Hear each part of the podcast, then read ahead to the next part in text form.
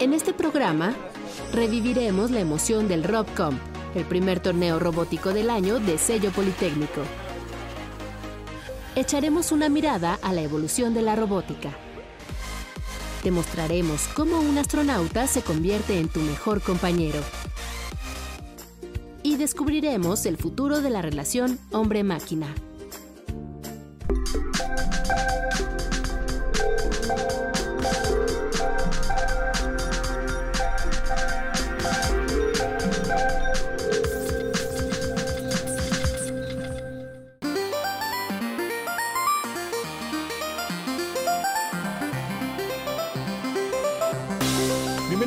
Ciencia, yo soy Alejandro García Moreno. En esta ocasión me encuentro en la Escuela Superior de Ingeniería Mecánica y Eléctrica Unidad Zacatenco. Estamos aquí para participar en RobCom 2017 en su primera edición.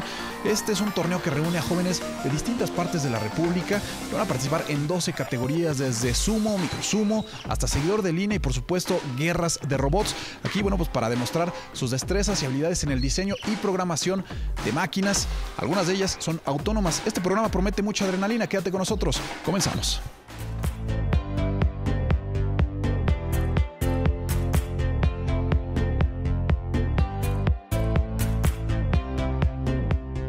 Con Luis Antonio Hernández Moa, él es coordinador del torneo de robótica del ESIME Zacatenco RobComp 2017, la primera edición que se realiza este RobComp aquí en la escuela.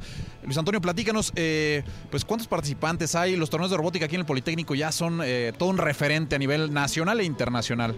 Claro que sí, es la primera edición, la idea es que sea un torneo anual. Eh, como ya lo mencionaba, el Politécnico es referente en los torneos. Hay muchos ahorita, este, son tres, cuatro en el Politécnico. La idea es trabajar conjuntamente en programas, en estrategias, en dinámicas de inclusión de la comunidad hacia nuevos tipos de, herramientas de, educación, no de aprendizaje. Tenemos alrededor ahorita este, participando en este torneo, alrededor de 20 equipos, de, son alrededor de 18 universidades. Este prototipo estamos hablando de 110. Si bien es un, eh, un torneo, si lo queremos ver así pequeño, eh, pero el nivel que se tiene aquí, vienen competidores de distintas partes de la República y competidores que incluso han participado en torneos internacionales. Ya vienen jóvenes que han estado en Viena, jóvenes que han estado en, Japón. O sea, la calidad aquí eh, no, es, no es cuestionable. Así es, a pesar de que programábamos un evento local, programábamos un evento a lo mejor más pequeño. Nos sorprendió la convocatoria que tuvimos al alcance. Tenemos compañeros de universidades desde Ciudad del Carmen hasta Chihuahua, Matamoros, Puebla, Morelos. Este, como ya lo mencionaban, muchos de los competidores del Politécnico que han viajado, que han dejado el nombre del Politécnico en alto, están compitiendo el día de hoy aquí con nosotros. Algunos, de hecho, ya algunos internacionales creo que fueron descalificados, ya, ya perdieron. Así es esto, no siempre vas a tener las mejores oportunidades, pero bueno, la verdad es que la convocatoria es bastante buena. Todos los competidores internacionales que se puede decir de México están participando con nosotros. ¿Y cuántas categorías vamos a encontrar en esta competencia?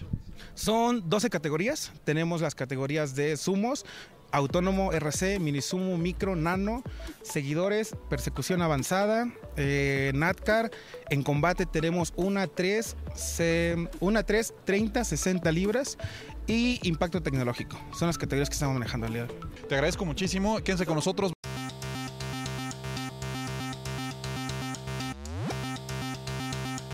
En un principio eran brazos industriales controlados por un ordenador. Con el paso del tiempo se transformaron. Ahora lucen idénticos a la máquina casi perfecta llamada ser humano. Son los robots humanoides bípedos.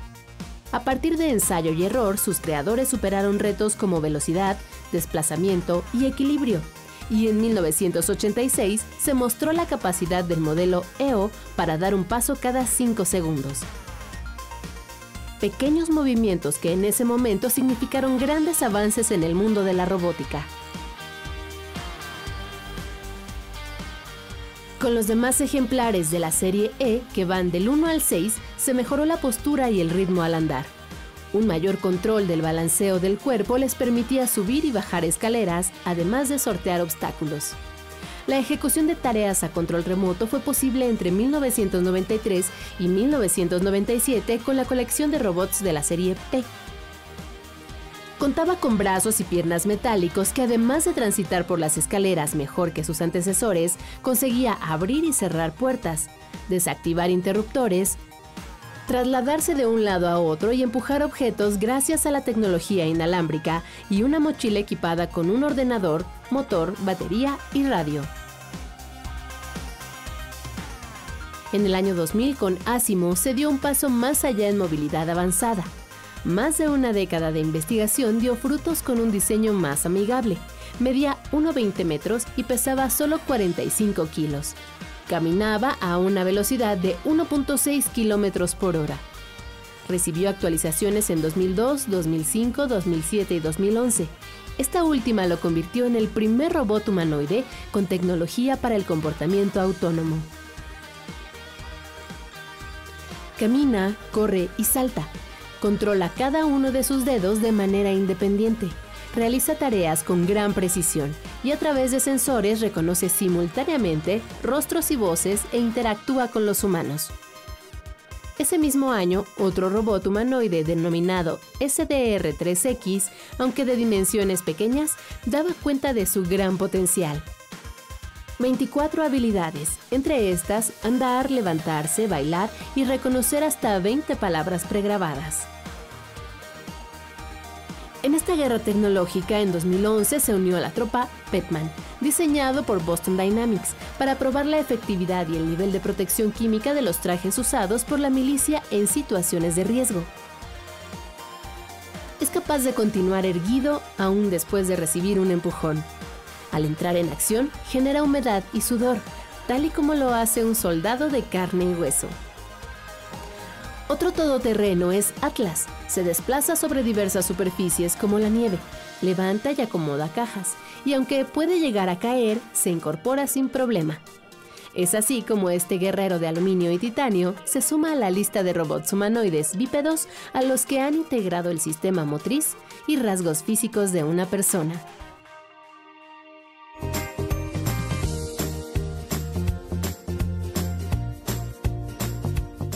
Y bueno, además de las competencias de robots en este RobComp 2017, nos encontramos con una categoría de impacto tecnológico en donde se presentaron algunos proyectos que pueden traer beneficios a la sociedad. Por ahí veíamos un prototipo de prótesis para, para dedo que puede ser también aplicado porque reconoce los movimientos de los músculos y bueno, responde a ellos. También está este otro que es Carrizo y ese, bueno, pues está diseñado por jóvenes de la Facultad de Ingeniería de la UNAM y para eso estoy bueno, aquí con, con su tutor. Regálame tu nombre, por favor. Neftalí Elorza López. Neftalí, platícanos de este, de este prototipo, por favor. Mira, el prototipo está hecho a partir de carrizo. Eh, lo que tenemos es de que es un material totalmente flexible, además de que es ligero, es totalmente sustentable. Este prototipo fue desarrollado dentro de la UNAM. Lo que buscamos es hacer realmente innovación. Estamos utilizando lo que es la tecnología de prehispánica, de hecho con eso se hacían los, jacales anteriormente, ahora, ahora estamos haciéndolo ya en estructuras dinámicas. En este caso lo que estamos sustituyendo es la suspensión y nos permite eh, poder tener acceso a cualquier terreno. Hoy es interesante la combinación de estos materiales orgánicos con bueno, pues los componentes electrónicos. Platícanos de las ventajas que ustedes encontraron en el carrizo para la estructura. Bueno, para empezar, si tenemos algún metal o algún plástico, pues realmente son desechos que tardan mucho en biodegradarse. En este caso, el material cuando sufre una ruptura o cambiamos alguna pieza, se convierte en una composta. Gracias a esto, pues somos amigables a la ecología, además de que dentro de la agricultura se considera que esto es una plaga y, con esto inclusive lo cortan y el material realmente nos sale totalmente gratuito, así que no estamos gastando. Oye, características de la funcionalidad del, material es flexible, resistente. Así es, de hecho tenemos muy buena, tenemos flexibilidad en el momento de que nosotros lo dejamos caer, hacemos el experimento, realmente no sucede nada, se ve cómo trabaja la parte del chasis y gracias a esto eh, que es también tiene mucha resistencia. Inclusive es más alto que el aluminio puro. Hicimos la instrumentación de lo que nos va a presentar ahorita en la categoría de impacto tecnológico, que fue la instrumentación de esta parte. Algo que me llama la atención es que incluso se ahorran la suspensión con esta estructura porque absorbe eh, pues todo el impacto del, movimiento mientras va por el terreno. Así es, va absorbiendo lo que son las vibraciones, además de que si el terreno es bastante difícil, podemos observar cómo trabaja. Mira, de hecho, si lo llegamos a tener ciertas torsiones, se puede ver cómo va trabajando el chasis y realmente no sufre una ruptura, ¿no? Bueno, pues ahí vemos una aplicación de la tecnología y te agradezco muchísimo, Neftalí, esta, esta entrevista. Y pues felicidades también al equipo de la UNAM que vino aquí al Politécnico también a participar. Pues esto es la robótica. Así es, hasta luego. Muchas gracias, quédense con nosotros.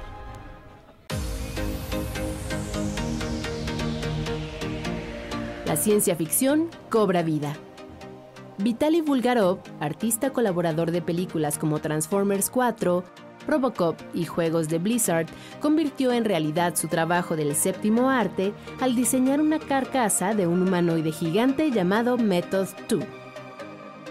Es un exoesqueleto o un mecha, como se le llama en el argot de la fantasía. 저희 로봇은 세계 최초의 직립보행 인간 탑승형 로봇입니다. 사람이 타서 운전할 수 있고 조종할 수 있으며 사람이 타지 않고 원격으로도 조종할 수 있습니다. Method 2 se desarrolló con el apoyo de una empresa surcoreana. Tiene un peso de 1.5 toneladas y mide 4 metros de alto. Ahora se afina su programación que es de código abierto para que aprenda a caminar. En el torso se encuentra la cabina del piloto. Su batería lo hace funcionar de manera continua durante hora y media. Por sus características, la máquina tiene potencial en el ámbito del entretenimiento como en labores industriales. 영화나 테마파크들의 그 엔터테인먼트적 요소의 부분과 산업, 건설, 큰 힘이 필요한 그렇지만 정교한 작업이 필요한 곳에 사용되어질 예정이고요. 그 외에 군사적 목적으로도 저에게 많은 문의가 오고 있습니다. Sus desarrolladores consideran que estará listo para su comercialización a finales de 2017.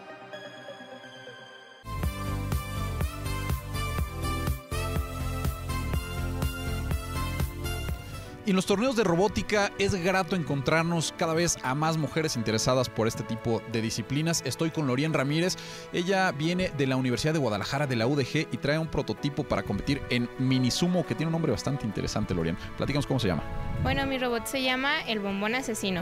El bombón asesino. Oye, platícanos, eh, este tipo de, de- de prototipos, ¿qué tienen que cumplir? ¿Qué tienen que, eh, ¿Cuáles son como los elementos principales para poder ser competitivos en, las, en los torneos? Ok, eh, estos robots deben de ser completamente autónomos, no puedes manipularlo desde vía remota y deben de tener un arrancador que es para que el juez pueda activar los dos robots al mismo tiempo y no vaya a empezar uno después de otro. Y bueno, pues ya cada quien le va poniendo las cosas extra que, le quiera agregar, ¿no? O sea, ya es más que nada la estrategia que tenga cada quien para competir. Por ejemplo, aquí vemos que tú tienes unas eh, llantas de goma que son un poco distintas a las que hemos visto en otros, en otros prototipos. ¿Eso tiene que ver? ¿Los motores, eh, los sensores? Sí, todo tiene que ver. Aquí es de- dependiendo ya lo que le guste a cada persona. En, en lo personal, a mí me gustan mucho pues las llantas que sean de, de silicón, de caucho. Y está, pues me trabajan bastante bien, me han funcionado. Y pues yo estoy contenta con mi robot por las cosas que hacen. Oye, estudias tú ingeniería en mecatrónica. Sí, es correcto, ingeniería en mecatrónica en, en la Universidad de Guadalajara. ¿Cuánto tiempo llevas participando en las competencias de robótica? Llevo seis meses, esta es mi tercera competencia. ¿Cómo te ha ido? Bien, en la anterior gané tercer lugar en, en Guerra de Robots. Oye, pues una invitación a, no sé, a las mujeres que, que se involucren en este tipo de torneos porque si bien nos encontramos siempre equipos de mujeres en, en las competencias, en esta al parecer tú eres la única que está participando. Sí, así es, es, es divertido porque te encuentras con diferentes personas de diferentes escuelas donde puedes intercambiar y te dan muchos consejos. Además de que la ventaja de que somos niñas y casi no hay es un poquito, son más amables con nosotras. Pues ahí está la invitación a, a todas aquellas mujeres que se quieran meter a esto de la robótica. Un ejemplo bastante interesante y bastante bueno es Lorien con su bombón asesino. Te agradezco muchísimo esta entrevista. Gracias a ustedes. Quédense con nosotros, Factor Ciencia, continuamos.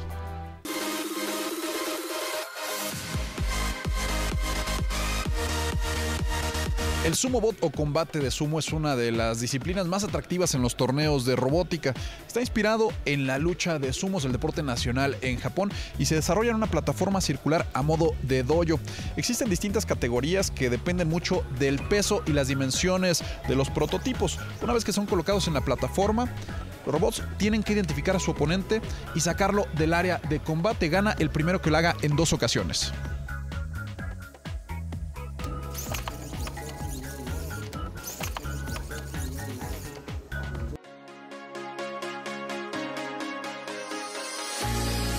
Con un perturbador estallido y miles de toneladas de combustible ardiendo por segundo. Así comenzó uno de los capítulos más recientes de los robots que de manera acelerada rebasan fronteras tecnológicas. Ocurrió en 2013. El carguero japonés Kounotori 4 se elevó de este modo rumbo a la Estación Espacial Internacional. Llevó insumos, materiales de experimentación y a este pequeño autómata. Kirobo, nombre que surgió de un juego de palabras japonesas que refieren a la esperanza y a los robots. Es un prototipo que cuenta con sofisticado programa de reconocimiento de voz. Kirobo brindó unas breves palabras a la posteridad antes de cumplir con su misión, que consistía en sostener la primera charla entre un hombre y una máquina en órbita. Este caso de éxito llevó a sus creadores a desarrollar, años después, una nueva propuesta.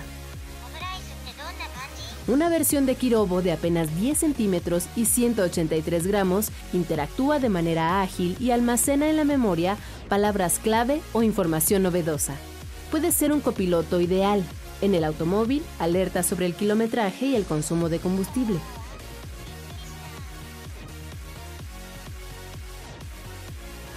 Existen otros prototipos interesantes en este ámbito de la tecnología.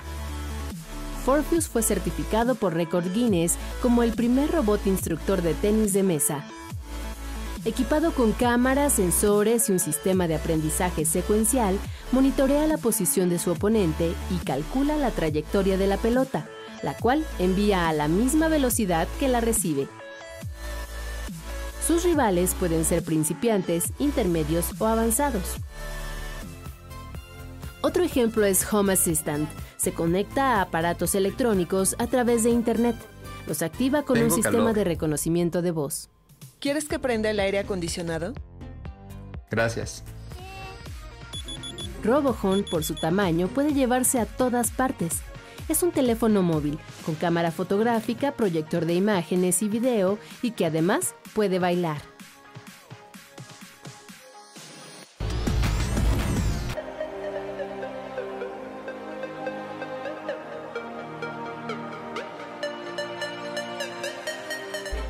Hoy en la pista de NATCAR es una variante en las competencias de robots seguidores de línea donde los participantes ponen a prueba sus prototipos. En esta plataforma negra de aproximadamente 5 metros cuadrados vemos un patrón de líneas blancas dibujado que es el que los robots tienen que seguir y realizar un recorrido en el menor tiempo posible. Pero también aquí se le añaden un par de líneas blancas en los extremos que son indicadores de curvas y de rectas, también del inicio y del final del recorrido que los competidores tienen que tomar en cuenta para elaborar la programación de sus prototipos. Vamos a la competencia.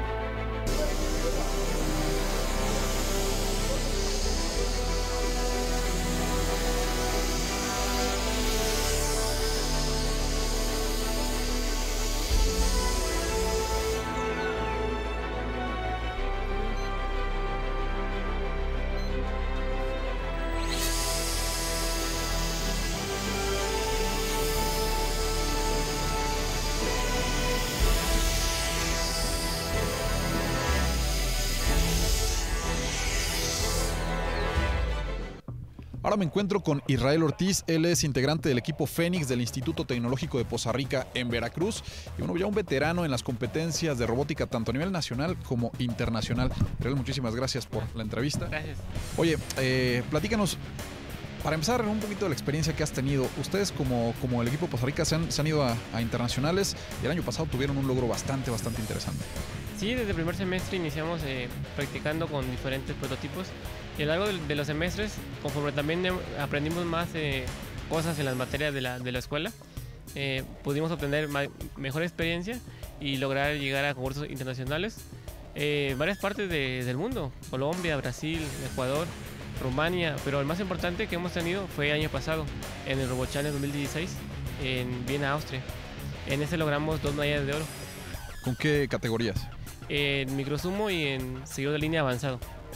Justamente a nuestra espalda está una variante de, de- los seguidores de línea que es el NATCAR. Platícanos de esta, de esta competencia, en qué consiste. ¿Es un poquito más compleja que el seguidor de línea? Sí, es como una versión eh, avanzada, mejorada, debido a que la normal simplemente es recorrer una pista de un eh, punto a otro punto y el, el robot más rápido en esa pista, el que acabe la pista con mayor rapidez es el que va a ganar. Esta también tiene que ver con esa velocidad, solo que la pista es más complicada porque hay muchas intersecciones y hay marcas del lado izquierdo que te indican dónde inicia dónde termina una curva.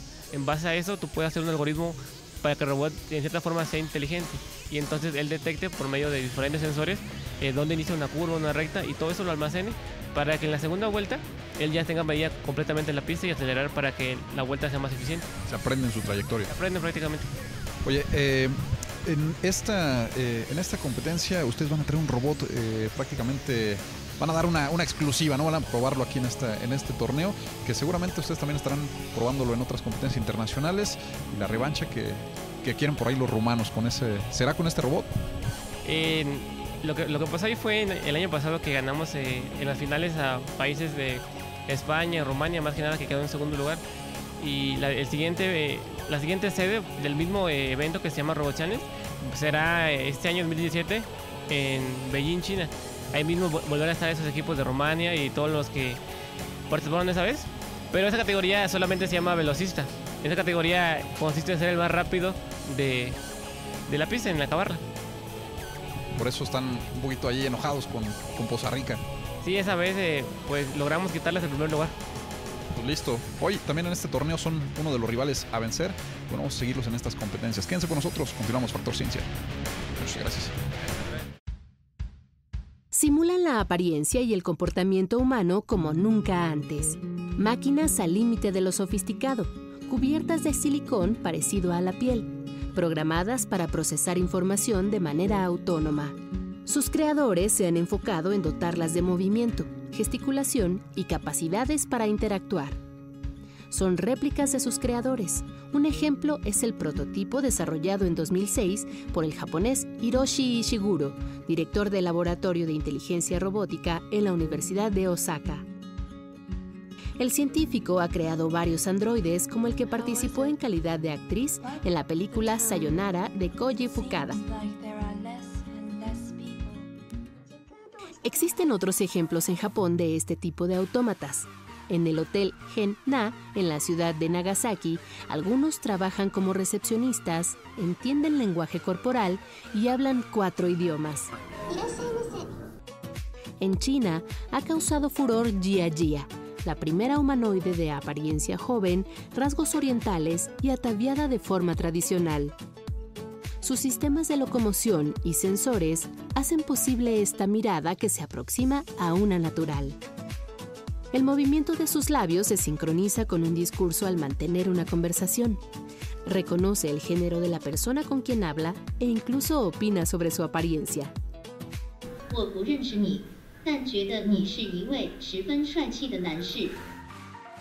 La tecnología de Jia Jia fue desarrollada a lo largo de tres años por expertos de la Universidad de Ciencia y Tecnología de China.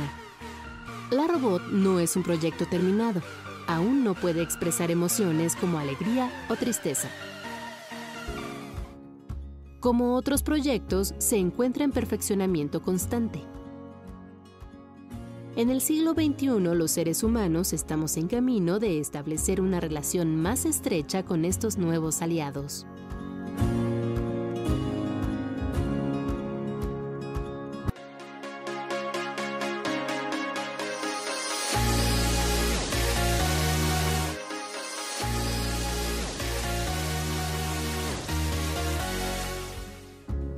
Sí, este se llama robot sumo radiocontrolado.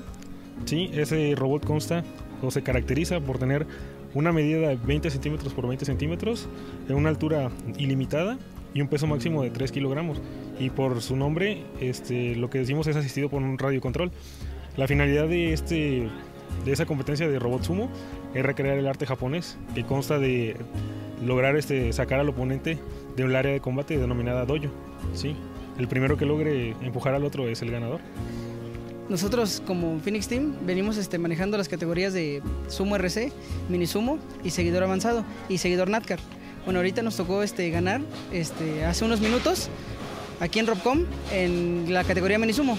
Es una categoría que consta de, crear un robot de 10 por 10 centímetros con un peso no mayor a 500 gramos. Es completamente autónomo y la, ahora sí que el desafío de esto es atacar a tu contrincante y sacarlo del área de combate. Este, ahorita fue algo muy, lo que a veces pasa mucho, que entre nosotros mismos de la escuela, venimos del Tecnológico de Poza Rica, entre nosotros mismos fue la final, debido a que ahí en la escuela, también ahí en la universidad, también manejamos muy buenos prototipos, no solo nosotros, sino también nuestros compañeros. Eh, bueno, ahorita nosotros manejamos tres categorías como equipo.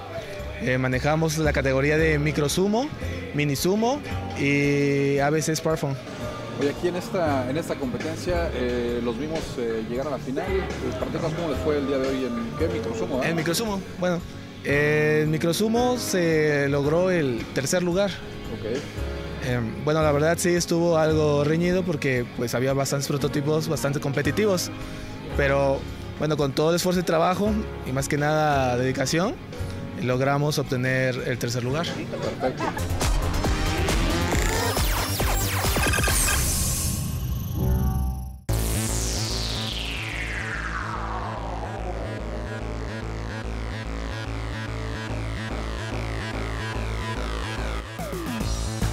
Espero que hayas disfrutado de las actividades de este torneo de robótica de la ESIME Zacatenco RobComp 2017. Te recuerdo que puedes seguirnos en Twitter, Facebook, visitar nuestro portal o descargar cualquiera de nuestros programas a través de iTunes. Y no olvides que seguimos investigando lo que ocurre en el mundo de la ciencia y la tecnología para llevarlo hasta tu pantalla. Yo soy Alejandro García Moreno y esto fue Factor Ciencia. Te espero la próxima semana.